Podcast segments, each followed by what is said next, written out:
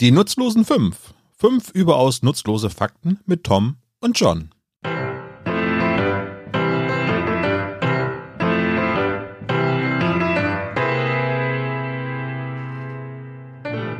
Hallo und herzlich willkommen bei fünf, fünf überaus nutzlosen Fakten mit mir, dem Tom und mit John. Hallo Tom. Hallo John. Der Witz wird auch nicht alt, Das wird oder? überhaupt nicht alt. Und, Nein, das wird nicht dabei alt. ist es jetzt schon so lange her, dass wir uns das letzte Mal zu einer Aufnahme verabreden konnten. Es ist verrückt, ne? Aber wir hatten ja auch irgendwie genug Futter, um die Zeit zu überbrücken. Wir hatten genug Futter und ähm, vielleicht kann man da ja mal so aus dem Nähkästchen plaudern. Das ist ja, ähm, wir haben, glaube ich, die letzte Aufnahme im September gemacht. Ist das richtig? Ja, das kann also gut sein. Folge 8 haben wir im September aufgenommen und ähm, haben die, wenn wir diese Folge veröffentlichen, das macht keinen Sinn, was ich sagen will. Wenn wir diese Folge veröffentlichen, haben wir die letzte logischerweise schon veröffentlicht. Ähm, aber ähm, es lag eine relativ lange Spanne zwischen den Aufnahmen und deswegen ist das fast schon ungewohnt, jetzt wieder mit dir per Podcast verbunden zu sein. Und vor allem, dass wir jetzt über fünf reden und nicht über, sagen wir mal, Benjamin Blümchen, weil wir den drei äh, Adventskalender vom spezial gelagerten Sonderpodcast machen oder so. Richtig. Aber ich finde ja, wir sollten öfter über Benjamin Blümchen reden. Vielleicht suche ich mal Benjamin Blümchen Fakten raus irgendwann. dann, dann kriegst du diesen Benjamin Blümchen Podcast durch die Hintertür. ja, das ist mein Plan. Das ist mein, das ist der, der geheime Masterplan. Ist der Benjamin, Weißt du, wenn- an mit Elefantenfakten. weißt du, wenn Benjamin Blümchen schon nicht durch die Hintertür passt, dann wenigstens der Podcast. Dann ist der Podcast, ja. Wobei ich ja ähm, äh, neulich in Hamburg in einem Spieleladen war und tatsächlich angesprochen wurde, ob ich nicht John sei, der mit Tom aus dem SSP immer die Benjamin Blümchen Besprechung macht. Ähm, und ich habe mich sehr gefreut, muss ich sagen. Ich ähm, ähm, durfte dann ein, äh, ich durfte dann ein Autogramm geben und habe natürlich mit Terreur unterschrieben. Perfekt. ja, beste Grüße an den Hörer dann an der Stelle. Absolut, beste Grüße, beste Grüße. Und äh, ja, jetzt, jetzt sind wir in unserer neunten Folge. Ungerade Folge heißt, ich habe drei Fakten zu liefern und du zwei. So ist es. Und ich habe als dritten Fakt heute so eine kleine Neuerung. Wir hatten den Vorschlag gemacht bekommen, dass man ja immer irgendwas raussuchen kann, was Gemeinsamkeiten hat. So zum Beispiel drei Lieder, die was gemeinsam haben. Und das habe ich auch getan, auch mit drei Liedern. Oh, ich bin sehr gespannt. Bei dir, bei drei Gemeinsamkeiten hätte ich ja fast damit gerechnet, dass du irgendwie drei Weltkriegsschlachten raussuchst, die was gemeinsam haben. ähm, aber dass du dich da ins Musikfeld vorwagst, finde ich sehr gut. Ich versuche ja grundsätzlich dich ein bisschen auf deinem äh, Heimatterritorium zu schlagen. oh, das müsste ich ja demnächst mit Mathematikfakten anfangen und ich glaube, das wollen wir beide nicht. Das ist, äh, das geht grandios in die Hose, wenn ich das mache. Sehr, sehr richtig, deswegen traue ich mich ja auch auf dein Terrain, weil ich weiß, dass du dich nicht auf meins traust. ja, ich bin sehr schlecht in Auswärtsspielen. Das ist nicht so, gut. das ist nicht so meins. Aber bevor wir anfangen, Tom, ähm, wir haben ja E-Mail-Adressen eingerichtet und ähm, ihr erreicht uns unter nutzlosertom at gmail.com oder nutzloserjohn, je nachdem, wen ihr anschreiben wollt. Und ähm, wir haben ja im Vorgespräch schon gesagt, dass wir ganz viele ähm, Nachrichten bekommen von unseren Hörerinnen und Hörern. Und ich dachte, ich fange mit einem Mini-Fakt an. Da und danke an Peter Köller und das passt am Anfang so gut. Der hat nämlich vorgeschlagen, ähm, man könnte ja öfter mal erwähnen, welche Hochzeit wir gerade feiern in der Folge 5. Ah. Und ähm, weil ich glaube, wir hatten in irgendeiner der letzten Folgen hatten wir erwähnt, dass wir jetzt gerade bei der so und so vielen Hochzeit sind. Ich glaube, bei unserer fünften Folge haben wir das gemacht und ähm, deswegen sage ich einfach nochmal von mir herzlich willkommen zur Keramikhochzeit. Keramik, weil das jetzt die neunte ist. So ist es. Die Genau. neunte ist die Keramikhochzeit. Die Keramik, das ist das, was zerdeppert, ja. Aber ist es, ist es nicht die siebte? Also wegen verflixtes siebtes Jahr und so ein Käse? Ich weiß nicht, was die siebte ist. Wir waren ja nicht mehr in der siebten Folge, aber äh, bei der neunten habe ich herausgefunden, das ist die Keramikhochzeit. Oh, ich glaube, ich weiß, welche Hochzeit wir dann als nächstes feiern. Welche? Die zehnte ist, glaube ich, die hölzerne, ne? Ich wollte gerade sagen, wenn du jetzt sagst die zehnte, dann ey, dann hau ich dich.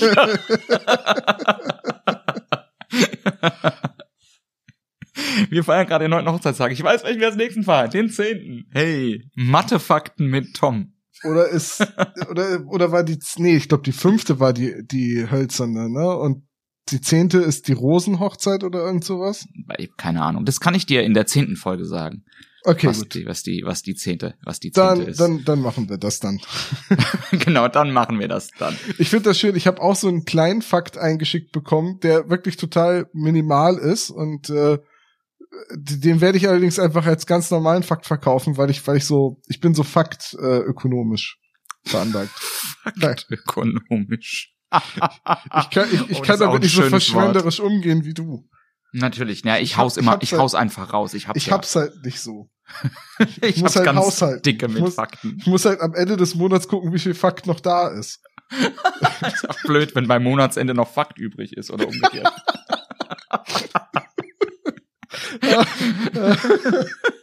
nee, bei Faktende noch Monat übrig. So war es, glaube ich. Egal. Wollen wir einsteigen, John? Bitte, Ton. Ich bin sehr auf deinen ersten Fakt gespannt. mein erster Fakt, äh, ja, mein erster Fakt, da muss ich so eine kleine Vorgeschichte zu erzählen, wie, wie ich da überhaupt drauf komme. Ähm, Es begab zwar- sich aber zu der Zeit. Genau. es, es begab sich zu einer Zeit, als ich mit Freunden zusammensaß und wir gemeinsam ein von mir sehr geliebtes Brettspiel spielten. Das Spiel nennt sich Flügelschlag.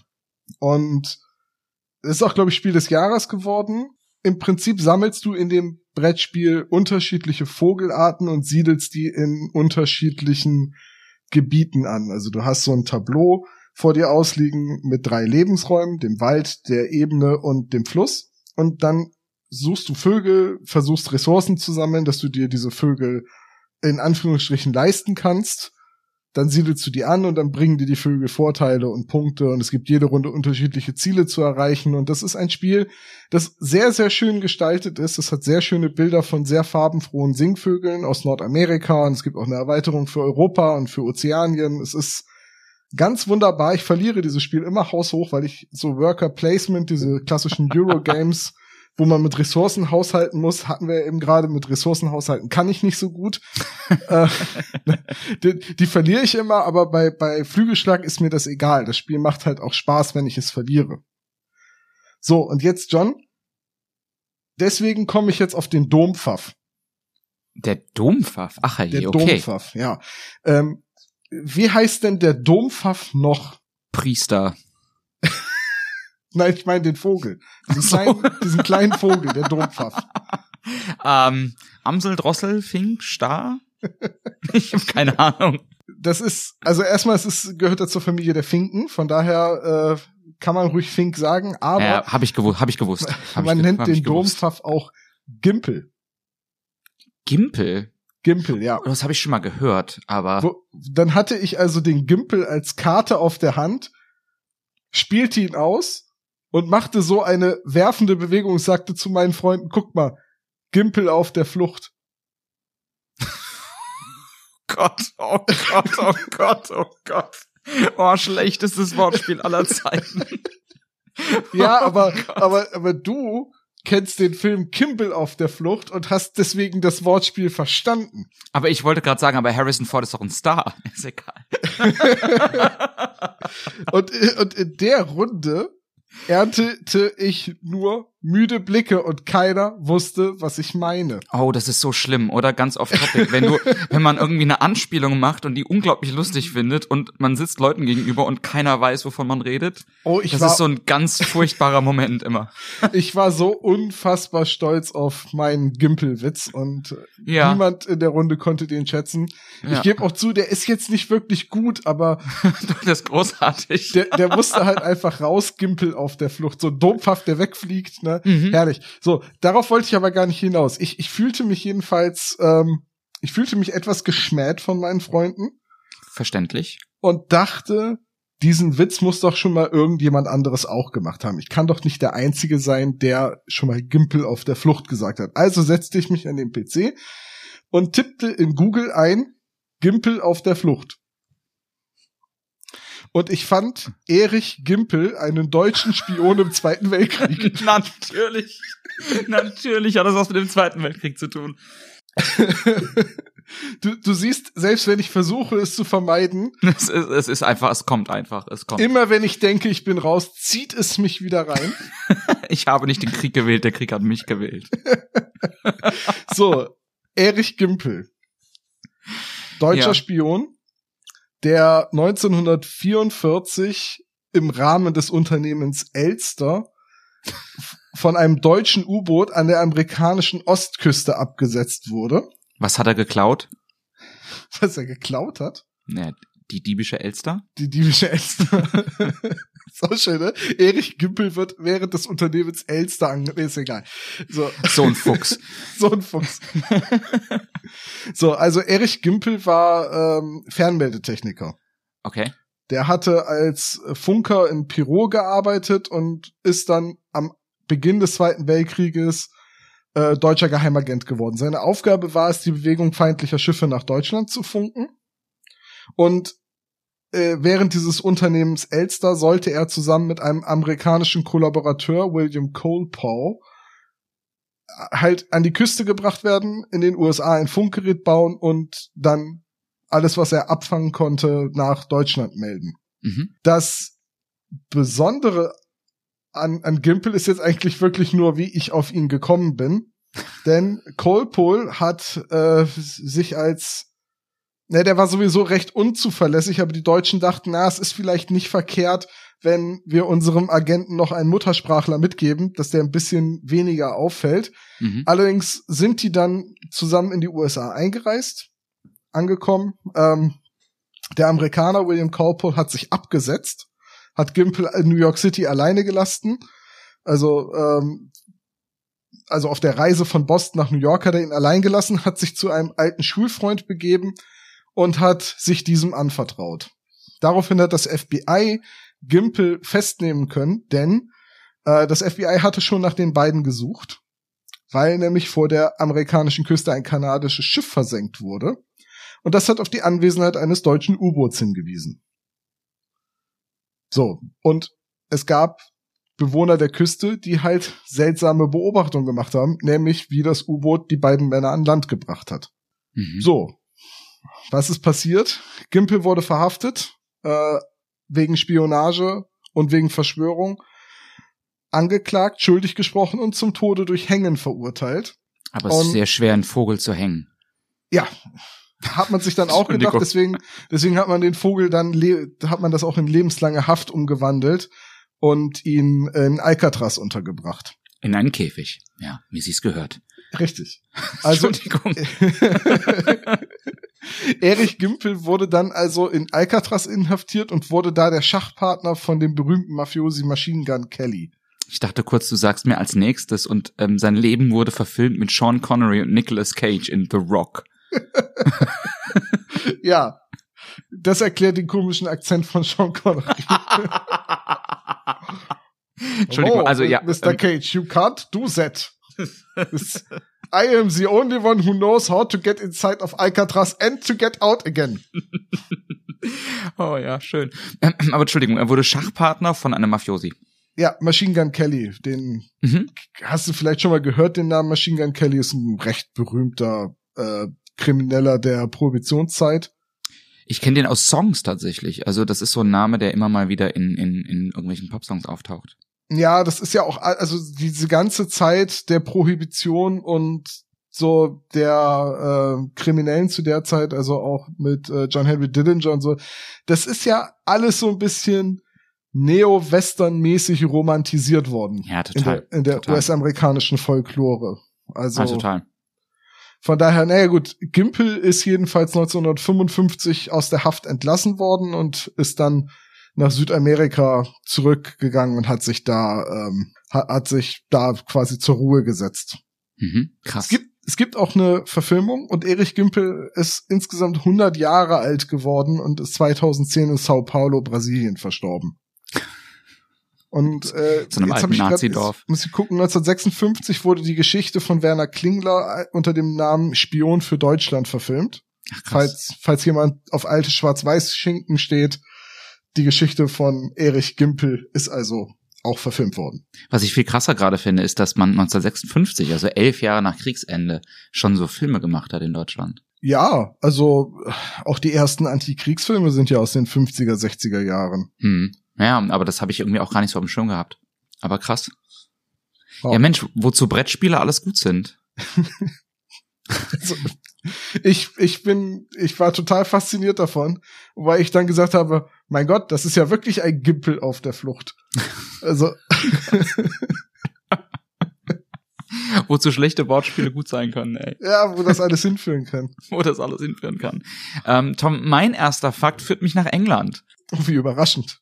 Ja, und du wirst lachen. Es hat was mit Vögeln zu tun. Als hätten wir uns abgesprochen. Absolut. Tom, weißt du, was Swan-Upping ist? Swan-Upping. Nein, Swan-Upping. So wie Schwan. Ja. Swan, also, hm, hm, hm, hm. Da müsste ich jetzt, also äh, äh, letztendlich, aber ich könnte jetzt ganz wild spekulieren und sagen so, Mhm. ja, es gibt ja diese Geschichte vom hässlichen Entlein und das hässliche Entlein erfährt dann ja ein Upgrade und wird ein Schwan. Oh, gut. Gut. aber ich gehe jetzt mal darauf hinaus, dass das einfach, wir sind ja in England und England Ja. ist die Heimat aller bescheuerten Sportarten und wahrscheinlich ist das einfach ein Wettbewerb, in dem man versucht, einen wilden Schwan hochzuheben. Schwanweitwurf, nein. ähm, nein, du bist gar nicht so weit weg, tatsächlich. Ähm, denn England ist nicht nur äh, das Land der bescheuerten Wettbewerbe, sondern England ist auch das Land der wirklich seltsamen Traditionen. Und ähm, Swan-Upping wird heute noch ähm, wird heute noch praktiziert und zwar jedes Jahr einmal auf der Themse. Ähm, und es hat folgenden Hintergrund. Traditionell gehören in England alle Schwäne auf der Themse der Queen. Der Königin, ja. Genau, das geht zurück auf eine Tradition im 12. Jahrhundert, weil Schwäne eben sowas Besonderes waren, dass man die gegessen hat an, zu Hofe früher. Und ähm, deswegen gehören die alle der Queen. Die Queen hat aber natürlich auch ein Interesse daran, ähnlich wie Dagobert Duck, der immer wissen will, wie viel Geld er in seinem Geldspeicher hat, zu wissen, wie viel Schwäne hat sie denn. Ich Ähm, verstehe. Also muss man dann einmal im Jahr alle äh, wilden Schwäne auf der Themse zusammentreiben und zählen. Ganz genau. Ganz und lass genau. mich raten, die tragen Ringe um die Beine, damit man sie unterscheiden kann und deswegen muss man sie hochheben. So ist es. Ähm, ist ein, das, äh, ja, ähm, und es gibt ein paar ganz, ganz, also das ist total, äh, total traditionell ausgeschmückt, logischerweise. Ähm, die Zählung findet bis heute statt und es gibt dann eine ganze Horde von Schwanzählern, das sind die sogenannten Swan Uppers, die in hölzernen Booten fünf Tage lang immer über einen bestimmten Abschnitt der Themse rudern. Und ähm, die Ruderboote sind dann mit Fahnen geschmückt. Es gibt so zwei Clans, die das machen, ähm, die unterschiedliche Farben haben und die alle ihre eigene Uniform tragen, nämlich so schicke Poloshirts, jedes mit eigenem Emblem und weiße Hosen dazu. Und diese Swan Upper kontrollieren die jungen Schwäne. Und immer wenn sie ein Elternpaar mit Nachwuchs sehen, also Schwäne, nicht Menschen, rudern sie hin und fangen die jungen Schwäne und die werden dann ähm, aufs Boot gebracht, hochgehoben und auf Krankheiten überprüft und beringt, also mit einem individuell nummerierten Metallring versehen. Und ähm, in Deutschland ist es ja zum Beispiel so, dass der Naturschutzbund ähm, Leute aufruft zum Vögelzählen. Und in England ist es verboten. Das heißt, das dürfen keine Laien machen. Das dürfen nur zertifizierte Swan-Uppers machen. Und es gibt dann eben drei Swan-Upping-Teams. Natürlich, in England gibt's für alles Teams. Ähm, das eine sind die offiziellen Swan-Upper der Krone. Das ist das Crown-Team. Dann gibt's die Windners Company und die Dyers Company. Ähm, die Krone trägt blaue, die Winters weiße und die Dyers rote Poloshirts. Die Queen dürfte als einzige nicht Swan, als einziger nicht Swan Upper oder als einzige nicht Swan Upper, Upper, Up- Upper, was ist denn die weibliche Form? Upperin? Ähm, Upperis, Upperis. ist- Upperis, oh, Upperis, oh, das wäre gut, genau. Dürfte sie mitmachen? Macht sie aber nicht, in der Regel. Ach Mensch. Ähm, aber die Queen entsendet einen ihren Stellvertreter und das ist tatsächlich ein Job an der am Hof und dieser Job heißt Her Majesty's Swan Marker. Das ist der Teamchef der royalen Schwanzähler. Und ähm, der aktuelle Her Majesty's Swan Marker heißt David Barber und ähm, ist quasi der Chef-Schwanzähler der Krone. Und ähm, das ist dann immer so, dass ähm, der, der Begriff des Swan-Uppings geht zurück auf den ähm, Schlachtruf. Denn nämlich immer dann, wenn so eine Gruppe von Uppern mit ihrem Boot diese Schwanfamilie quasi eingekesselt hat, um die Jungen hochzuheben, ähm, ist es Tradition, dass man den Schlachtruf All Up ausruft, bevor man den Schwan hochhebt. Ist auch für die Tiere angenehmer, weil dann wissen sie ja, was kommt. Genau, genau. Das ist quasi Ja. eine Ankündigung dessen, was kommt. Und ähm, dass kein Laie da mitmachen darf, ähm, hält natürlich die Engländer nicht daraus ab, ähm, davon ab, eine riesen, ähm, ein riesen Volksfest daraus zu machen. Und so ist Swan Upping eins der größten öffentlichen, eine der größten öffentlichen Attraktionen, die in London jährlich stattfinden. Und man versammelt sich dann bei Picknick und Grill und viel Alkohol am, äh, am Ufer der Themse und guckt diesen Booten zu, wie sie Schwäne zählen. War das auch eine der Feierlichkeiten, die jetzt Boris Johnson verwickelt wurde? ich glaube nicht, nee. So illegales, während der Pandemie im harten Lockdown hat man ihn mit einem Schwan unterm Arm gesehen und einer Flasche Schnaps. Aber ich äh, stelle mir, ich habe ja so eine so eine Hassliebe mit Boris Johnson. Ich finde den ja unfassbar amüsant. Ähm, ich möchte den nicht als Politiker haben, aber ich finde den unfassbar amüsant und ich ähm, bin ja großer Fan von seinen Reden, weil der natürlich auf der einen Seite ein sehr guter Redner ist und auf der anderen Seite ähm, sich diese diese gnadenlose Fähigkeit hat, sich immer wieder selbst noch tiefer in die Scheiße reinzureden, als er ohnehin schon drin steckt. Ähm, und ich, also ich glaube, empfehle wenn ich Boris Johnson beschreiben müsste, würde ich ihn mit suffisantes Arschloch beschreiben. ja so ein bisschen. Ja. Ähm, aber es gibt diese, es gibt großartige Boris Johnson Reden. Ähm, ich verlinke mal welche in den Show Notes, aber es gibt diese eine Rede, ganz off topic. Ähm, da ist er noch Bürgermeister von London und kurz bevor die Olympischen Spiele nach London kommen, ähm, hält er eine Rede und ähm, erklärt darin, dass ähm, Tischtennis eine britische Erfindung sei, ähm, die quasi gekapert worden ist von anderen Ländern, zum Beispiel von den Chinesen, die Ping-Pong spielen, aber ähm, er sagt dann im Original den Satz, um, but it was invented at the dining table of the British. Whenever, um, whenever French people see a dinner table, they see it as an opportunity to have dinner. When British see a dinner table, they see it as an opportunity to play Whiff Waff. And so I'm proud to announce Whiff Waff is coming home. Es gibt dann halt dieses Video von der BBC, wo du ihn siehst, so eingekachelt, wo er die Rede hält live und dann siehst du vorher die Moderatoren, die denen alles aus dem Gesicht fällt, weil sie überhaupt nicht wissen, wie sie darauf reagieren sollen, weil das so peinlich ist. Und ähm, deswegen, äh, ja, ich, ich sehe wirklich Boris Johnson, wie er da sitzt und eine Rede über Schwäne hält. Sagt, I'm going to get these swans because I like swans. Auf jeden Fall mein erster Fakt, Her Majesty's Swan Marker. David Barber ist ein offizieller Job in England und man kann also sich von der Krone anstellen lassen zum Schwäne zählen. Als du eben gerade sagtest, dass sie ihren Stellvertreter schickt, habe ich erwartet, dass sie ihren, oh Gott, wie spricht man das richtig aus? Äh, Hors de Com, Aide de Camp, Oh, Also- keine Ahnung. Ja, ich weiß, was du meinst, aber ich habe auch keine Ahnung, wie das ausspricht. Ich glaube Hors de Comp, aber das ist quasi den, den, den Adjutanten eines hohen Militärs oder Staatsoberhauptes. ja. Das wäre nämlich im Falle der Queen Prince Charles. Der ist nämlich äh, Aide de Camp to Her Majesty.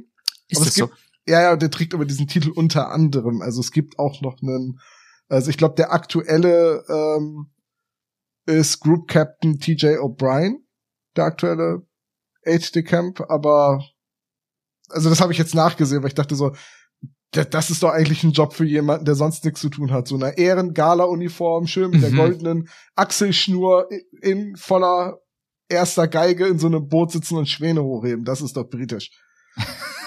Das stimmt. Und ein, dazu ein donnerndes Hooray. Hussa! okay. Äh, woll- woll- wollen wir mit meinem zweiten Fakt weitermachen? Ich kann es kaum erwarten.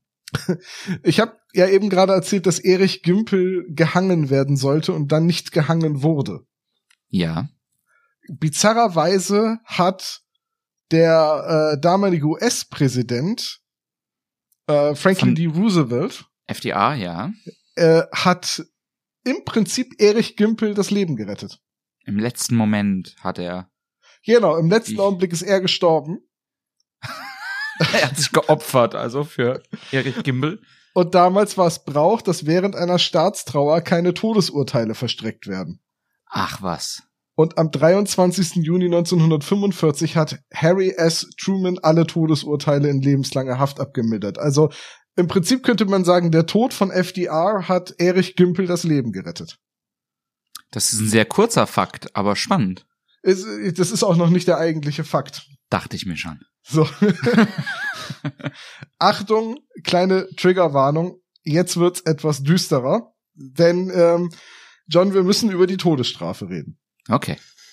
Die Todesstrafe in den USA hat ja lange Tradition, da halten sie ja teilweise bis heute dran fest.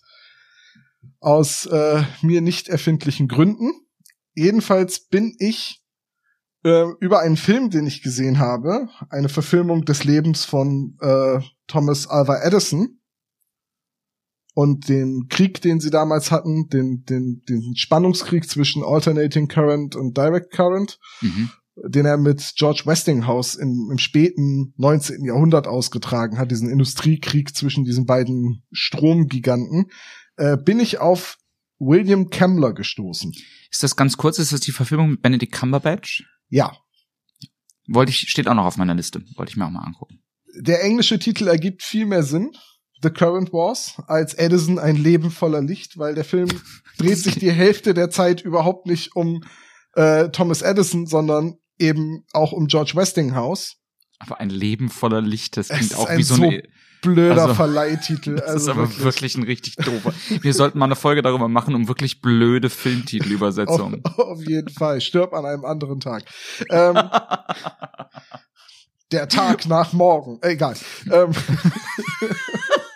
Wusstest du, dass es luxemburgische Star Wars Titel gibt? Ja, und wusste ich. Du hast mir das mal erzählt und ich habe irgendwo jetzt mal gelesen, dass das wahrscheinlich ein Hoax ist. Ich habe das auch gelesen, dass das wahrscheinlich ein Hoax ist, aber ich wünsche mir so sehr, dass es keiner ist, weil ja. äh, Star Wars Episode 5 heißen würde, Ad Imperium knippelt Retour.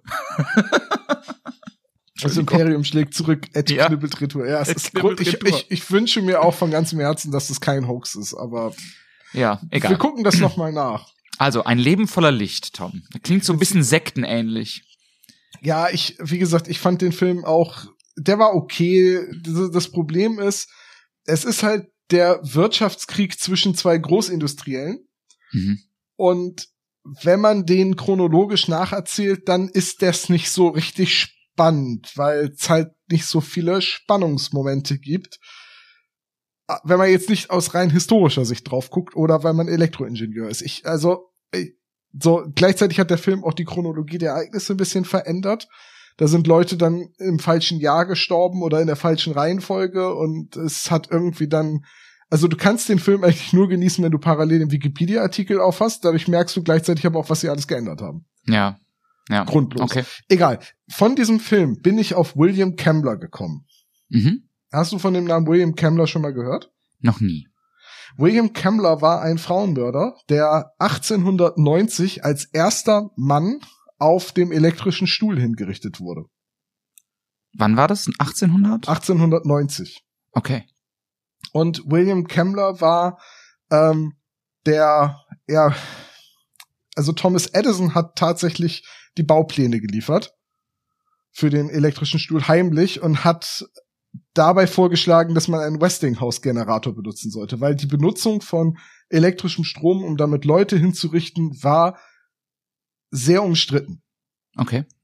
Manche haben halt, also die Befürworter haben halt gesagt, das sei eine total humane und friedliche Hinrichtungsweise, die viel schneller und sanfter wäre als das Hängen.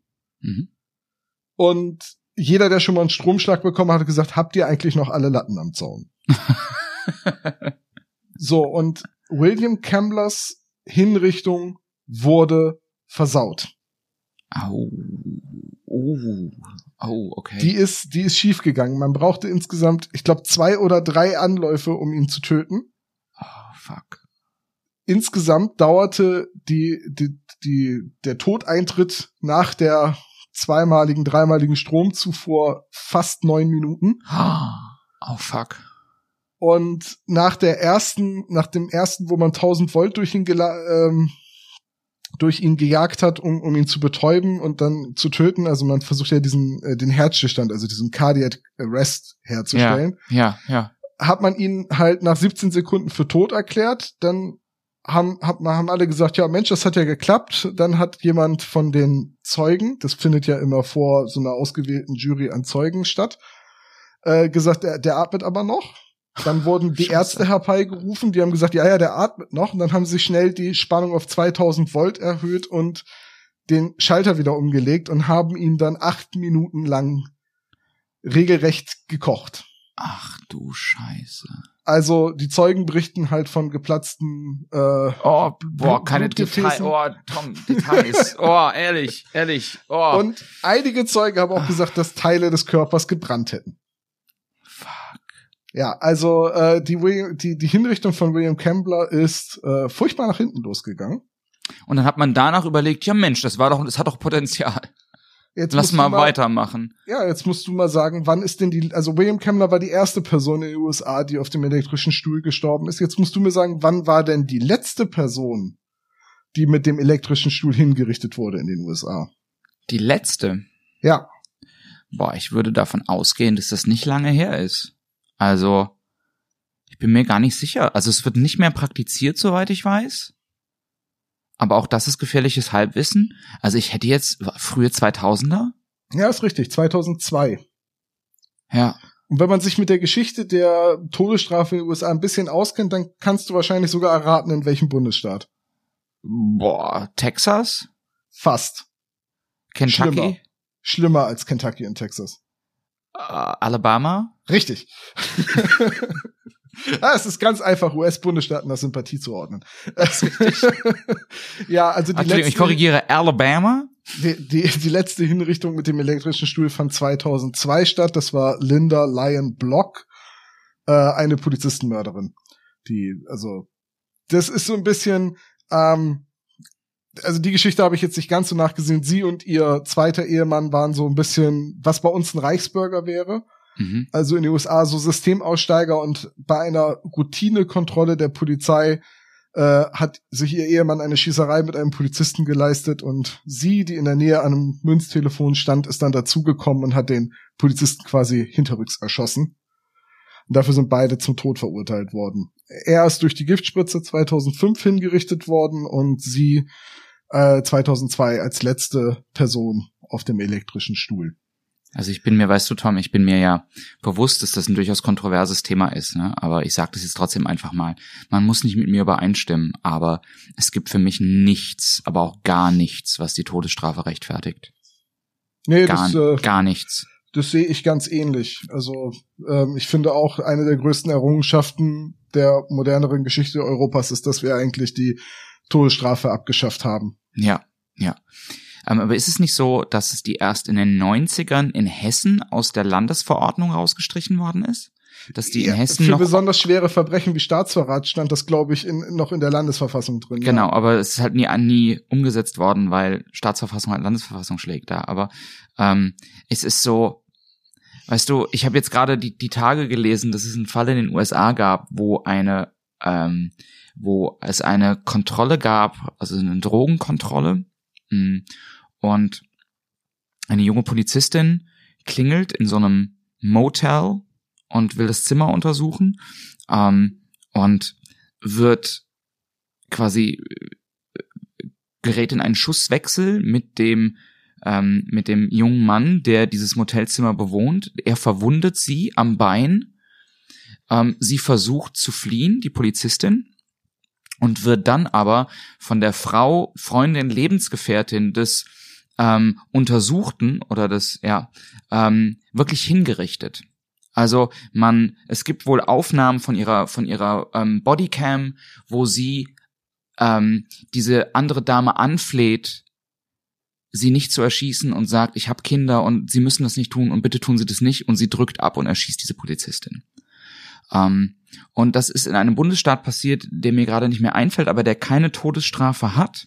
Und dieser, also äh, der keine Bundesstrafe, äh, Todesstrafe vorsieht und dieser Bundesstaat ähm, erwägt jetzt in diesem Fall, für diesen Fall die Todesstrafe wieder einzuführen. Und so sehr ich das, so sehr ich dieses Verbrechen abscheulich finde und wirklich, wirklich gruselig und, und, und, also, also so furchtbar ich das finde, wenn das die Reaktion darauf ist, sind wir halt irgendwie, also das bewegt in den USA bewegt sich gerade so viel in so eine falsche ähm, ähm, reaktionäre Richtung. Das ist finde ich ganz gruselig. Ja, ich äh, finde die die Idee der Todesstrafe, das, das Capital Punishment auch einfach nur furchtbar und gruselig. Und das hat nichts, nichts damit zu tun, dass ich irgend, dass, dass man dann automatisch die Taten von diesen Leuten, also von den Verbrechern irgendwie rechtfertigt oder, ne? Halt dieses Auge um Auge macht die Welt blind, ist, da ist irgendwie was dran. Und Ja, ich, ja, ich finde absolut. halt, man hat keine Berechtigung, jemand anderem das Leben zu nehmen. Ich finde Nein. es durchaus berechtigt, Leute für ihre Taten einzusperren und sie zu verwahren und ihnen Ja. damit die Chance auf ein freies Leben zu nehmen. Das, ne? Absolut. Und auch damit die Chance quasi genug Zeit zu haben, über ihre Taten nachzudenken und, und, ne? Dieses Leute einfach hinzurichten und zu, also auf staatliche Weise zu ermorden, Ja. ist, äh, ist für mich furchtbar gruselig, der Gedanke. Also ich könnte mir nicht vorstellen, in einem Land zu leben, äh, das die Todesstrafe hat. Nee, absolut. Und alleine schon aus der Tatsache herausgeboren, dass es halt Fälle gibt. Also mich würde mal eine Statistik interessieren, wie viele, ähm, wie viele Todesurteile im Nachhinein zu Unrecht vollstreckt worden sind. Also wo man sechs, sieben, zehn, zwanzig, dreißig Jahre später festgestellt hat, boah, da gab's Ermittlungsfehler. Ähm, der war doch unschuldig oder sie war doch unschuldig.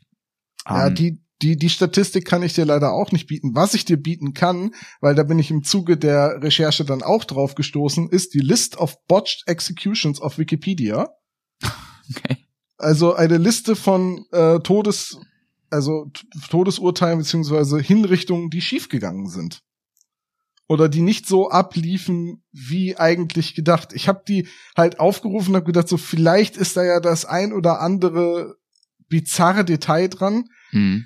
Ähm, die Liste, also sie ist wirklich alles andere als lustig, diese, diese Liste. Aber da steht zum Beispiel eben William Kamler drauf, dadurch bin ich auf diese Liste gekommen. Und auch ein paar, das war mir gar nicht bewusst, ein paar der Hinrichtungen der Nürnberger Prozesse an den Hauptkriegsverbrechern sind äh, fehlgeschlagen. Hm.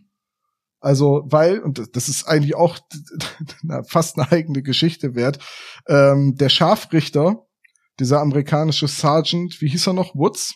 John Mhm. C. Woods? Kann sein, ja. Äh, der war halt auch ein, ja, wie soll man sagen, ein, ein, ein äußerst unzuverlässiger und auch äh, sehr zwielichtiger Charakter. Und er hatte gar nicht die nötige Ausbildung dafür, hat sich aber freiwillig gemeldet, der Scharfrichter zu sein. Der hat halt die Seillängen falsch berechnet, weswegen den Leuten nicht das Genick gebrochen wurde, wie eigentlich geplant, sondern äh, die sind halt elendig erstickt am Galgen. Oh Mann, ey. Also, Oh Gott, das ist so. Das ist so da, Also wenn Ja. man mal so ein richtig, wenn man mal so richtig gute Laune hat und die so richtig grundsätzlich versauen will, empfehle ich die Liste der Botched Executions auf Wikipedia. Das ist halt fast, das ist halt fast Darwin Award mäßig, ne? Ja, ist es. Also ne, der Darwin Award verlangt von dir, dass du dein Genmaterial selbst aus dem äh, Genau. Genpool entfernst. Genau, genau, genau. Und es dürfen dabei keine anderen Leute zu Schaden kommen. Das stimmt. Okay, Ja. Wie kriegen wir jetzt die, wie kriegen wir jetzt die Kurve? Weiß ich nicht, wenn vielleicht ist dein nächstes Thema jetzt ja irgendwie die erste Folge der Glücksbärchis oder so. ja, genau. Nein. Ähm, aber ich glaube, naja, egal, Tom. Ähm, ich mach's einfach, ich versuche gar nicht erst, ich versuche erst gar nicht mit einer Überleitung. Ähm, uns beide verbindet ja recht viel. Wir mögen so die drei Fragezeichen und Podcasts und Brettspiele. Und ich habe es ja eben auch schon im Vorgespräch erzählt, ne? als wir uns das letzte Mal zum Spielen getroffen haben, waren meine Frau und ich danach so angefixt, dass wir ähm, uns das ein oder andere Spiel noch zugelegt haben. Und ich ähm, bin letzten Sonntag einmal durch Hamburg gefahren und habe mir aus diversen Quellen über eBay ähm, Brettspiele gekauft. Und ich bin dabei auf die Idee gekommen, also ich bin großer Fan von eBay Kleinanzeigen und hin und wieder ähm, finde ich da Dinge, von denen ich denke, ich kann mir nicht, kann kaum glauben, dass das jemand verkauft. So. Und ähm, deswegen dachte ich, ich suche einfach mal ein paar der absurdesten Dinge zusammen, die in den letzten 20 Jahren bei eBay verkauft worden sind. Ich bin gespannt, ich bin sehr gespannt. Ähm, aber vorab die Frage, bist du ein eBay-Mensch? Ich habe sehr lange schon einen eBay-Account und ich glaube, eBay war auch der Grund, warum ich mir damals einen PayPal-Account gemacht habe. Das heißt, ich muss eBay jetzt bestimmt schon seit 17 Jahren benutzen. Ja. Ich habe über eBay Kram verkauft, ich habe gekauft, seitdem eBay aber mehr so ein Handel wie Amazon geworden ist, wo du eigentlich fast nur noch Neuware kriegst Mhm. von irgendwelchen professionellen Händlern und das irgendwie diesen Flohmarkt-Charakter verloren hat, bin ich auch mehr zu eBay Kleinanzeigen rübergegangen und da gucke ich auch regelmäßig nach, nach Brettspielen oder irgendwelchen Miniaturen für irgendwelche Tabletops oder irgendwie so Ja. Krams. Würde ich genauso unterschreiben. Also beim normalen eBay bin ich auch raus, aber die eBay Kleinanzeigen, da bin ich doch irgendwie gelegentlich so ein bisschen süchtig, aber sei es drum. Also, ähm, ein paar Dinge, die wirklich seltsam sind, die bei eBay verkauft worden sind. Fangen wir an, natürlich in Großbritannien. Ähm, 2009 hat, ähm, kommt äh, die Oma der zehnjährigen Zoe nach einer Knie-OP aus dem Krankenhaus und benötigt Hilfe. Ähm, und zwar kann sie nicht so gut laufen und sie braucht Hilfe dabei, dass man ihr Dinge bringt. Also wenn sie was trinken möchte, wenn sie gerade mal was zu essen braucht, wenn der Fernseher umgeschaltet oder der DVD-Player eingeschaltet werden muss. Und dazu bittet sie die kleine Zoe heran aus Herefordshire, die alles allerhand für sie erledigen muss. Und die ist ziemlich genervt und hat einen Computer in der Hand und beschließt darauf kurz, äh, äh, daraufhin kurzerhand ihre Oma bei eBay zu verkaufen. Ähm, und macht ein Foto von der Oma und stellt die Anno Annonce online ähm, und verkauft eine Moaning Grandmother, die zwar gerne knuddelt, aber einem wirklich auch auf den Geist gehen kann, inklusive Fotos. ähm, die Auktion geht nicht durch, die wird ähm, einen Tag vor Ablauf ähm, gestoppt. Dann ist sie aber schon bei über 20.000 Pfund angekommen. Ähm, Zoe wird daraufhin von der Zeitung interviewt, von der Sun unter anderem, und gibt sich sehr überrascht über den hohen Preis. Sie hatte mit vielleicht mm, 99 Penny bis zwei bis drei Pfund gerechnet. Ähm, der Vater von Zoe hat daraufhin aber ähm, ein Best-of veröffentlicht der Nachfragen der Privatnachrichten, die kamen. Und da waren wiederum meine beiden Favoriten, dass mehrfach nachgefragt wurde, ob, Gran ob Granny denn eine Garantie habe, äh, ob es ein Rückgaberecht gebe oder ob sie einen Führerschein habe. Ähm, richtig, ähm, richtig schön fand ich ähm, das Zitat von Zoe, äh, die gefragt wurde, warum sie denn ähm, ihre Großmutter verkauft hat. Und sie hat ganz lakonisch gesagt, she was annoying me. I was on the laptop and suddenly thought, suddenly I thought I'd put her on eBay. Ähm, und äh, die Großmutter hingegen ähm, war gar nicht verwundert, dass sie für über 20.000 Pfund verkauft werden sollte. Genau zu sagen 20.000 Pfund, äh, 20.541 Pfund. Die hat nämlich in einem Zeitungsinterview gesagt, ähm, sie sei eigentlich eher der Meinung, sie sei Millionen wert. ähm, Menschenhandel ist allerdings verboten bei eBay. Ähm, es Muss sei denn, auch leidlich feststellen, ja. es sei denn offenbar, es geht um sein eigenes Leben. Denn Ian Usher hat nicht einen Menschen verkauft, sondern äh, 2008 sein gesamtes Leben. So, was bedeutet das, wenn jemand sein gesamtes Leben verkauft? Der hatte gerade eine relativ eklige Scheidung hinter sich und ähm, hat eine Annonce bei eBay eingesetzt mit dem Titel Life for Sale. Ähm, das ging auch durch. Es, sein Leben wurde verkauft für 399.300 Dollar.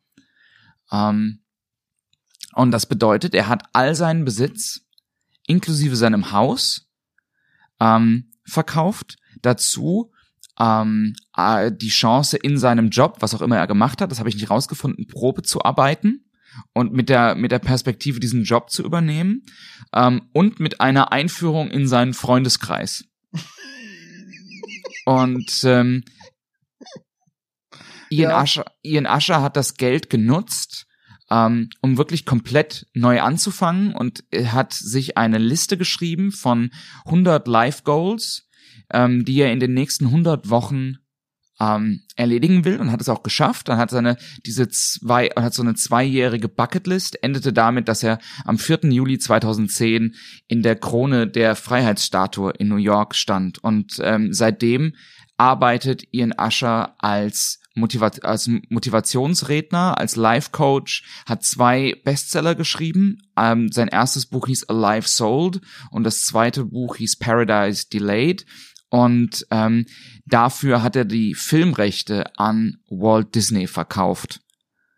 ähm, und tourt nebenbei mit einem TED Talk um die Welt, der Alive Unlimited heißt. Ist eine Ähm, großartige Idee. Also Total. Ich finde das halt, also was ich mir total seltsam vorstelle, ist diese Einführung in den Freundeskreis. So. das, das ist Mikey, der ist eigentlich ganz nett, aber vorsichtig, wenn er sich Geld leiht. Ja, genau. genau. Pete, auch ein netter Typ, aber wenn wir zusammen Fußball gucken, habe ich die leidliche Erfahrung gemacht, dass es kein Chili con Carne mehr geben kann. Ja, aber auch umgekehrt. Also, du kommst in deinen Freundeskreis und sagst, hallo Freunde, ähm, das ist übrigens Tom. Ähm, Tom Der gehört jetzt mich. zu euch. genau.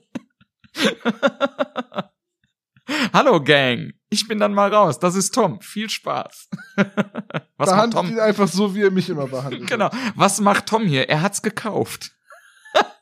Also Zeit mit euch. Eure Lebenszeit. Ich habe eure Lebenszeit mit verpacht, sozusagen. Absolut, absolut.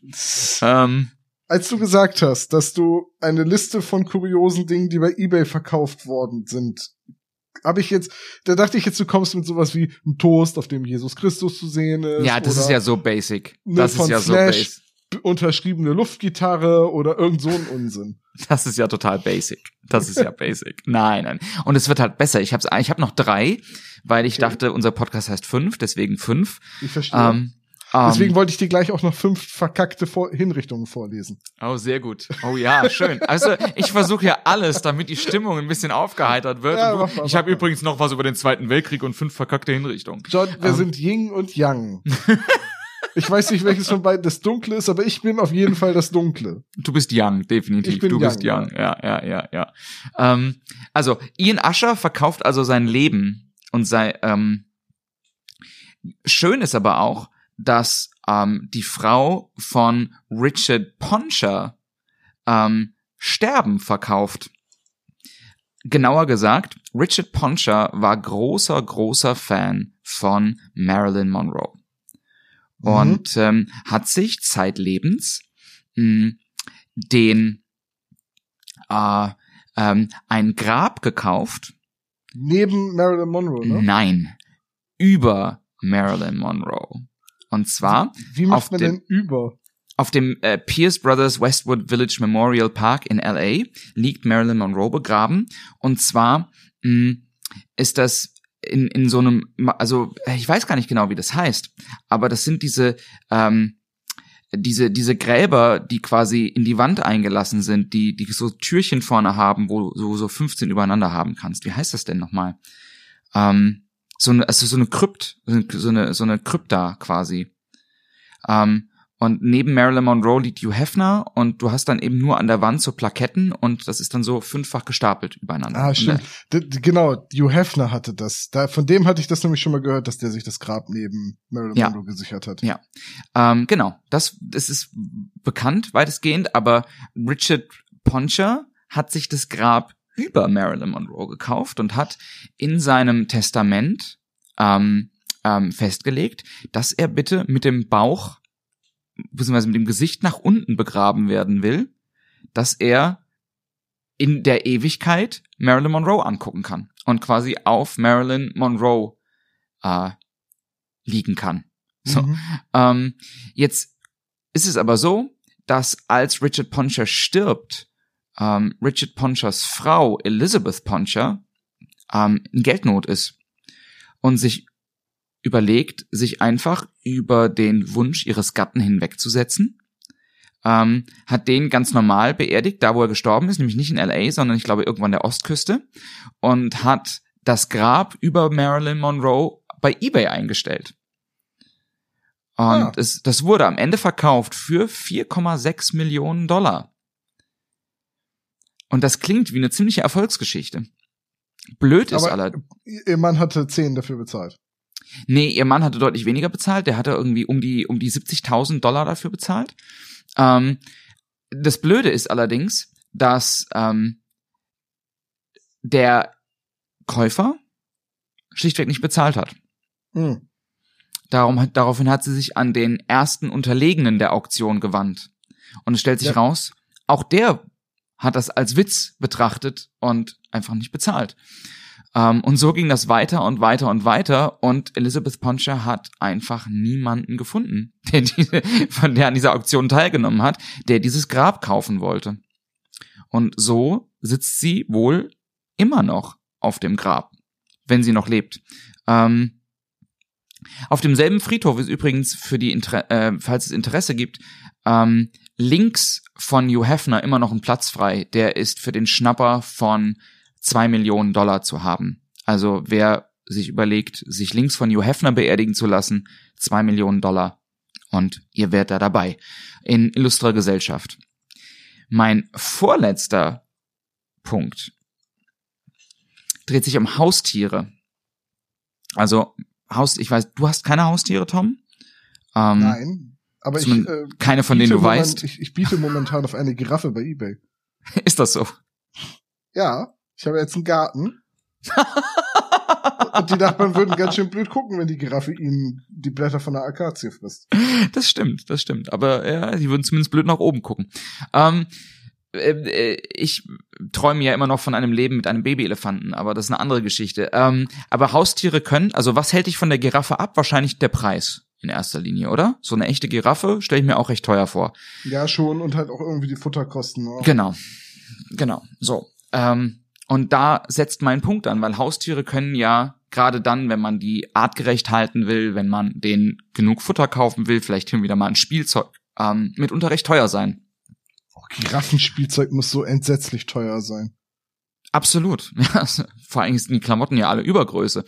Ähm, 2013 wurde bei eBay Kleinanze äh, bei eBay ähm, ein Meerschweinchen verkauft im Bundle für 24.025 Pfund. Ähm, jetzt muss 24.025 Pfund. Jetzt für muss, ein Meerschweinchen. Für ein, nein, für ein Meerschweinchen. Und jetzt muss man ähm, dazu wissen, ich habe da mal nachgeguckt, was Meerschweinchen normalerweise kosten, nämlich irgendwas zwischen 30 bis 50 Euro ungefähr. Ähm, jetzt kann man sagen, normalerweise sind Meerschweinchen, die brauchen Gesellschaft, das heißt, man braucht zwei, aber so, man ist da bei, mit 100 Euro eigentlich dabei. Warum wurde dieses Meerschweinchen so teuer? Ganz einfach. Das Bundle war nämlich nicht nur das Meerschweinchen, sondern auch eine Ritterrüstung für das Meerschweinchen. ähm, das Meerschweinchen wurde mit metallener Rüstung und Waffenrock verkauft, die extra für dieses Meerschweinchen angefordert, äh, angefertigt worden ist. Ähm, ich schick dir gleich ähm, Guinea Pig Armor Bilder. Äh, oh mein Gott, es ist, es ist, es ist dieses Meerschweinchen, das so eine Art Schuppenpanzerrüstung abs hat und einen Helm? Abs absolut. Oh absolut. mein Gott, ist das geil. So, und jetzt kommt das, jetzt kommt das Beste. Ähm, das wurde nämlich nicht von einer verrückten Privatperson verkauft, sondern das wurde von einer Manufaktur verkauft, die spezialisiert ist, Waffen und Waffenröcke für Haustiere herzustellen. um, und du kannst über Etsy Waffen, Waffen und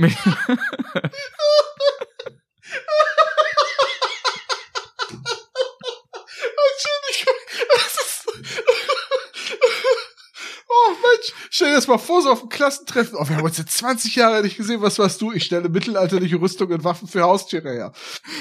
Absolut. Und ähm, die verkaufen das für Hunde, für Katzen, für Pferde und eben bis zu mehr, bis für Meerschweinchen. Ähm, und diese Auktion bei eBay war ein Promo-Gag und die haben den Erlös gespendet an eine eine Tierrechtsorganisation, die sich ähm, für Haus die Rechte von Haustieren etc. einsetzt. Ähm, und jetzt und jetzt denkst du, es kann nicht mehr doofer werden, ne? Ja. Jetzt, kann, jetzt, kennst, jetzt denkst du dir, es kann nicht mehr blöder werden. Es wird auch nicht blöder, aber es wird richtig bitter. Ähm, 2008 äh, geht ein Mann auf eBay in England, um sich einen neuen Fotoapparat zu kaufen. Und er kauft sich eine Nikon Digitalkamera und macht einen richtigen Schnapper, umgerechnet 22 Euro. Äh, die Kamera wird ihm zugestellt und er freut sich total und ähm, er macht die Kamera an. Und da und waren noch Bilder drauf, ne? Und, äh, nein, ich, es waren keine Bilder drauf. Videos? Aber auch das nicht. Ähm, es waren irgendwelche Dateien drauf. Er schiebt diese Speicherkarte in seinen Laptop, um sich diese Dateien anzugucken und glaubt nicht, was er da sieht.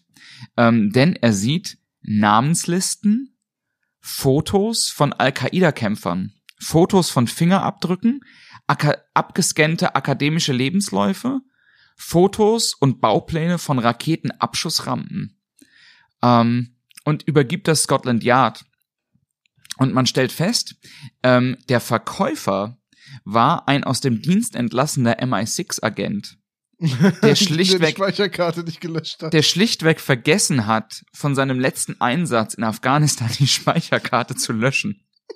Und der damit Top-Secret-Material in immensem Ausmaß für 22 Euro ähm, per Ebay verkauft hat. Ist das Ähm. dann schon, ist das dann automatisch Geheimnisverrat? Also, Ich konnte tatsächlich nicht rausfinden, was passiert ist. Den letzten Zeitungsartikel, den ich gefunden habe, ähm, war aus der äh, aus der Times, aus der London Times, und da stand nur, dass der Staatsschutz ermittelt, also dass das ähm, MI5 ermittelt. Ähm, ich konnte nicht rausfinden, was da passiert ist. Äh, in dem Artikel stand aber auch drin, dass es ähm, nur ein neuer Fall in einer langen Liste von aus Versehen preisgegebenen Staatsgeheimnissen ist, die England derzeit quälen. Unter anderem hat ein anderer MI6-Agent ähm, bei einem Restaurantbesuch einen Rucksack voller Geheimdokumente einfach liegen lassen aus Versehen. Ähm, und dadurch sind die Namen von 60.000 ähm, britischen Agenten inklusive deren Wohnorten ähm, in fremde Hände gelangt. Also dieser Plot von von diesem wel, welcher James Bond war das? Ähm, war das Spec? Das war nicht Spectre, ne? Das war ähm, äh, welcher war das denn nochmal? Der, wo Judy Dench am Ende stirbt. Skyfall. Skyfall, genau. Also mit, wo die MI6-Agenten ähm, äh, exposed werden. Jetzt fällt mir das deutsche Wort nicht ein. Ähm, das ist quasi tatsächlich einfach passiert, indem einer, ein MI6-Agent, Listen mit all diesen Namen und Adressen und Tarnnamen einfach in einem Restaurant hat liegen lassen. Aber Listen mit Agentennamen etc. werden irgendwie, glaube ich, in jedem zweiten James Bond-Film gehandelt. Ja, das stimmt, das stimmt, das stimmt. Aber dass man die wirklich ausdruckt ähm, und Leuten in Rucksäcken mitgibt, das ähm, erschließt sich mir auch nur so so mäßig. Ähm, Ja, he- heutzutage erscheint das dann doch sehr äh, altbacken. Ja, total, total. Ähm, und dann war ich eigentlich durch mit meinen fünf und stieß dann auf was, von dem ich eigentlich dachte, das ist so gut, dass ich es noch übernehmen muss. ähm, und zwar hat 2000, im Jahr 2000 ein Mann aus North Carolina den Sinn des Lebens bei eBay verkauft. Ah, Er hat geschrieben, er hat den Sinn des Lebens gefunden und würde ihn jetzt verkaufen. Für was schätzt du, ist er weggegangen? ha. 42 US-Dollar. Nicht ganz. 42.000? Nicht ganz. 4,2 Millionen. 3,26 Dollar.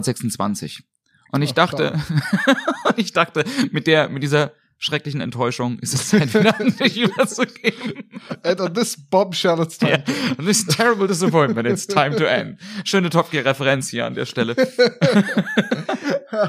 Aber wunderschön. Dieses, dieses Bild von dem Meerschweinchen in Ritterrüstung hat mich gekillt. Es ist, natürlich ist dann auch die Photoshop Army des Internets drauf angesprungen. natürlich, Und, und das Meerschweinchen wurde in diverse Bilder rein retuschiert und zu einem Meme. Es ist, es ist so großartig. Ich verlinke das in den Show Notes auf jeden Fall. Oh, bitte unbedingt. Ich würde eigentlich auch ganz gerne einen Screenshot verlinken von deinem Gesicht, als du das Bild zum ersten Mal gesehen hast. Ah, danke. Ich habe, ich hab, glaube ich, seit Wochen nicht so herzhaft gelacht. Okay, äh, John. Ähm, drei Lieder und Ja. eine Gemeinsamkeit ist so eine kleinere neue Kategorie, die wir ab und zu mal hier benutzen wollen. Ja. Ich habe die Ehre, damit anzufangen und ich habe drei Lieder gefunden, die alle etwas gemeinsam haben und du musst mir sagen, was. Okay. Vielleicht kennst du ein paar der Lieder, vielleicht auch Das nicht. wäre von Vorteil, wenn ich das Ja. sagen soll. Okay, also. Was haben die folgenden drei Lieder gemeinsam? Ähm, Musik und Text. Blood on the Risers, Up Went Nelson und Leaf Klein Con Koninche. Ich kenne die nicht. Okay, also Blood on the Risers ist ein Marschlied der amerikanischen Fallschirmjäger. Mhm. Up Went Nelson ist ein Lied einer nordirischen Band, The Go Lucky Four, aus dem Jahr 1966. Mhm.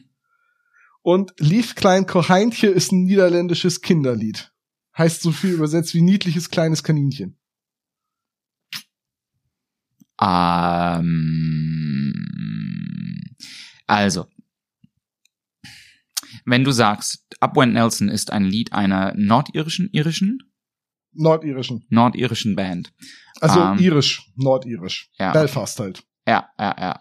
Dann würde ich ja beinahe davon ausgehen, dass die ersten beiden irgendwas terroristisches, kriegerisches miteinander zu tun haben. Ähm, weil das erste ein Fallschirmjägerlied ist. Ähm, das, das letzte Lied, wenn es ein holländisches Kinderlied ist, manchmal haben ja Kinderlieder ähm, wirklich, wirklich bittere Hintergrundgeschichten.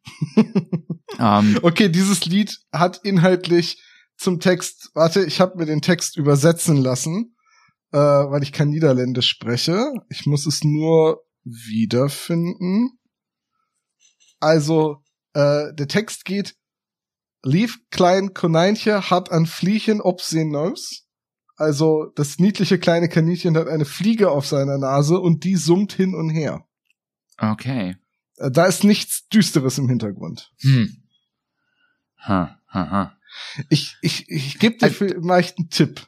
Es geht, es geht ums, es geht ums Fliegen. Nein. Fallschirmjäger.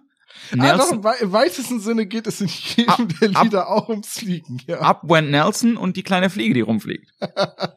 ja, in, fast, fast, fast, fast. Okay, erleuchte Äh, mich. ich gebe dir einen Tipp. Mhm. Kennst du das Lied John Brown's Body? Lies a mouldering in the grave. Ja. Lief klein Kocheintje hat ein Fliehchen auf sein Nose. Ach was. Okay. Okay. Äh, diese, die drei Lieder, also John Brown's Body ist ein Lied aus dem, aus der Mitte des 19. Jahrhunderts, besingt das Leben und äh, den Tod des Abolitionisten John Brown. Mhm. Und ja, verklärt den so ein bisschen zu so einer heiligen Figur. Also das war so ein Kampflied des Nordens gegen den Süden und gegen die Sklaverei. Okay. Deswegen auch John Brown's Ja. Body lies moldering in the grave, but his soul goes marching on. Glory, Und- glory, hallelujah. Richtig. Ja. Und mhm. diese Melodie, das Glory, Glory, Hallelujah, wurde dann ja mit einem anderen Text die Battle Hymn of the Republic. Richtig. Das Und- ist mir bekannt. Und diese Melodie haben sehr viele Lieder übernommen, weil sie so einfach ist und so leicht zu singen ist und sie halt im Chor immer gut klingt. Also ich glaube, wenn ich sie singe, klingt sie furchtbar schief, aber wenn halt irgendwie ein marschierendes Regiment es singt, dann klingt das Lied ganz gut. Und Blood on the Risers ist ein Lied der Fallschirmjäger, das die Geschichte eines jungen Fallschirmjäger, also Paratrooper-Rekruten erzählt, der sich nicht an die Sicherheitsvorschriften hält und deswegen einen furchtbaren Tod stirbt. Gory, gory, what of a hell of a way to die. ja, das war ein, ein, das war also quasi ein Warnlied, das den amerikanischen Fallschirmjägern, das ist ja ein neues Konzept im Zweiten Weltkrieg, halt eintrichtern sollte, dass sie sich um Himmels Willen an die Sicherheitsschritte halten sollen, wenn sie mit dem Fallschirm sicher unten im Kampfgebiet landen wollen. Fallschirmjäger, zieh die Reißlein immer durch. So. Fallschirmjäger, zieh die Reißlein immer durch. Wie jetzt die Niederländer drauf kamen, aus der Melodie ein Lied über ein niedliches kleines Kaninchen, das eine Fliege auf seiner Nase hat, zu machen, da bin ich nicht drauf gekommen. Aber die Geschichte hinter Upwent Nelson ist noch recht spannend. Okay. Äh, 1809 hat die britische Regierung in Dublin äh, eine Säule mit der Statue von Horatio Nelson, dem berühmten Admiral, errichten Mhm. lassen. So, Nelson hatte 1805 im Kampf gegen die Spanier und Franzosen vor Trafalgar einen entscheidenden Seesieg äh, äh, errungen England Und- expects every man to do his duty. und ist dabei tödlich verwundet worden. Richtig. So, und seitdem ist Horatio Nelson halt eine Lichtgestalt im britischen Empire, ein Held. Absolut. Möchtest du einen kurzen Fun Fact zu Lord Nelson hören? Bitte. Ähm, weil ich habe tatsächlich, ähm, habe ich äh, während meines Studiums äh, hatte ich ein ganz, ganz tolles Seminar zu britischer Seekriegsgeschichte und ähm, äh, habe sogar überlegt, ob ich über Nelson, über Nelsons Navy meine Staatsexamensarbeit schreibe. Und es gibt die Geschichte, dass als Nelson zurückkehrt aus Trafalgar, der eigentlich nur die beiden Möglichkeiten hatte, nämlich entweder ist er ein Landesverräter und wird hingerichtet, oder er wird als Held verehrt, weil er sich den seinen äh, seinen Befehlen widersetzt hat und damit aber die Schlacht gewonnen hat. Ähm, Aber Nelson stirbt und wird zum Volksheld und sein, seine Leiche wird zur Präservation in einem ähm, äh, quasi in Whisky eingelegt und wird dann bei Rückkehr in London drei oder vier Tage lang die Themse hoch und runter geschippert, so dass sich das Volk von ihm verabschieden konnte. Und dann schipperte also immer ein, ein Schiff über die Themse mit einem mit einem mit ja Glas Sarkophag voller Whisky, in dem der Körper des toten Nelson eingelegt war. Und Lore hat es, also also ähm, ähm, so Urban Legend hat es, dass seine dass seine ähm, Soldaten ähm, den Whisky danach getrunken haben. Aber das ist nicht belegt. Ah ja. ich ich wollte gerade sagen, dieses, ähm, diese quasi, ja, das ist ja kein richtiges Aufbahren, aber diese Prozession rauf und runter die Themse zu organisieren, war ja die Aufgabe von Horatio Hornblower in den Büchern von Cecil Scott Forrester. Richtig. richtig. Der hat ja seinen äh, fiktiven Seekapitän diese Prozession organisieren lassen. Mhm. Ähm, jedenfalls, Nelson ist im Empire halt das, die Symbolfigur eines Helden. Ja, absolut. So, ne? Nicht nur ein, ein tapferer Soldat, sondern auch noch ein großartiger Stratege und natürlich ist er aufopferungsvoll im Kampf für die Krone gefallen. Mhm. So. Damit ist Nelson auch ein Symbol der britischen Herrschaft und äh, eigentlich ein ziemlich ausgestreckter Mittelfinger an die Iren. Ja. Als man dann 1809 eine über 20 Meter hohe Säule mit einer Statue von Lord Nelson drauf in Dublin errichtet. Diese Säule sollte da aber fast 150 Jahre stehen, denn 1966 haben irische Nationalisten das Ding in die Luft gesprengt. Ach krass. Und also bei diesem Bombenanschlag auf die Statue ist die Statue halt, also die Säule ist gesprengt worden, die Statue ist durch die Luft geschleudert und in Stücke zerfetzt worden und es ist dabei niemand ums Leben gekommen. Und die besagte Band, The Go Lucky Four, ist eine Gruppe von nordirischen oder irischen, äh, ich glaube, Lehrern. Mhm. Und die haben ein Lied gemacht, Up Went Nelson. Up went Nelson in Old Dublin, up went Nelson in Old Dublin, all along O'Connell Street, the stones to rubble flew. Äh, jetzt, hier sind blöderweise immer die Gitarrenakkorde mit reingeschrieben. As up went Nelson and the pillar too. Auf die Melodie von John Brown's Body. Ähm, und das, das Lied war wochenlang in Irland auf Platz eins der Charts. Krass. Und äh, es ist nicht das einzige Lied über die Sprengung dieser Statue. Denn die Dubliners, diese legendäre irische Folkband, haben Mhm. auch ein Lied über die Sprengung der Statue gemacht. Und Und es heißt Down came Nelson. nee, es heißt Lord Nelson's Farewell. Okay. Und der Text der Dubliners ist so unfassbar großartig. Ich muss ihn dir hier kurz einmal zitieren. Ich bitte wir, darum. wir übersetzen sie, ihn dann auch. Äh, ich lasse mal die erste äh, Strophe aus, weil die beschreibt eigentlich nur, was passiert ist, nämlich, dass diese Statue in die Luft gesprengt wird.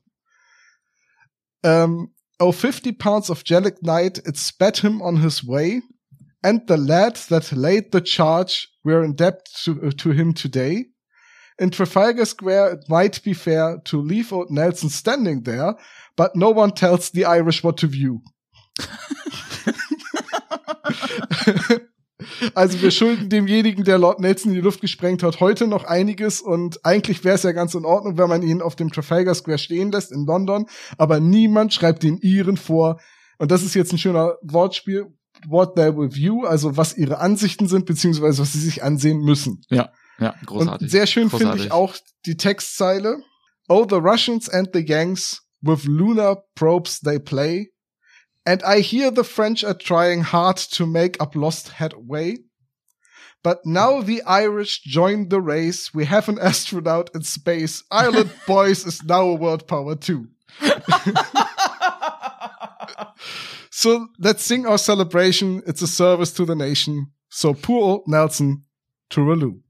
Und ich, ich finde es so großartig, die Statue als Astronauten zu bezeichnen.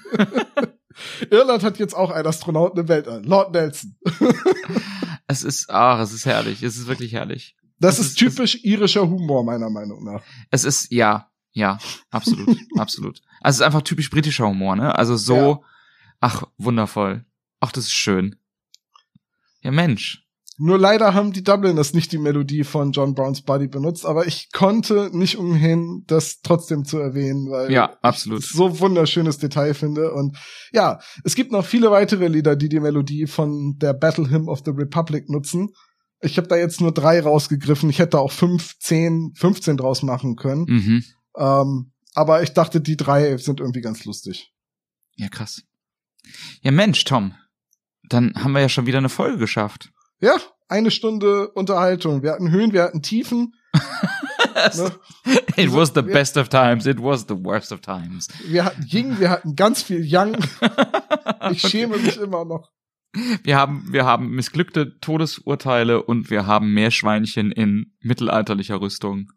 Verkaufte Mensch. Großmütter auf Ebay und in die Luft fliegende britische Admirale, alles in einer Podcast-Episode. Ja, Gott, das ist also ein, ein, ein, ein Potpourri der Sinnlosigkeit. Das gibt es so auch nur bei uns. das klingt auch irgendwie wie so ein Schlager aus den 60ern. Das gibt es so auch nur bei uns. Das, so das jung Pot kommen wir nicht mehr zusammen. Äh, unser erstes Album nennen wir dann das Potpourri der Sinnlosigkeit. Okay. Ich meine, die Doofen hatten Lieder, die die Welt nicht braucht. Wir haben Fakten, die die Welt nicht braucht. Das ist Lieder, die die Welt nicht brauchen, war eins meiner ersten Alben, das ich rauf und runter gehört habe als Kind. Ich auch. Ich bin sogar, ja. ich habe in der Schule mal Nachsitzen bekommen, weil ich im Religionsunterricht bei so einem sehr, sehr strengen, altbackenen Religionslehrer mit einem Schulfreund zusammen das Lied Jesus von den Doofen gesungen habe. Wir sollten damals unsere Lieblings-CDs mit zur Schule bringen in der fünften Klasse und äh, mein erzkatholischer Kumpel David aus Polen hat mir verboten, dass ich dieses Lied erwähne. Krass. Ich hatte einen Religionslehrer, der uns erzählt hat, dass ACDC Teufelsmusik sei, weil ACDC stünde, wäre eine Abkürzung und stünde für Antichrist, Death of Christ. Ah, ja, man kann sich alles so hinbiegen, ne? Amen.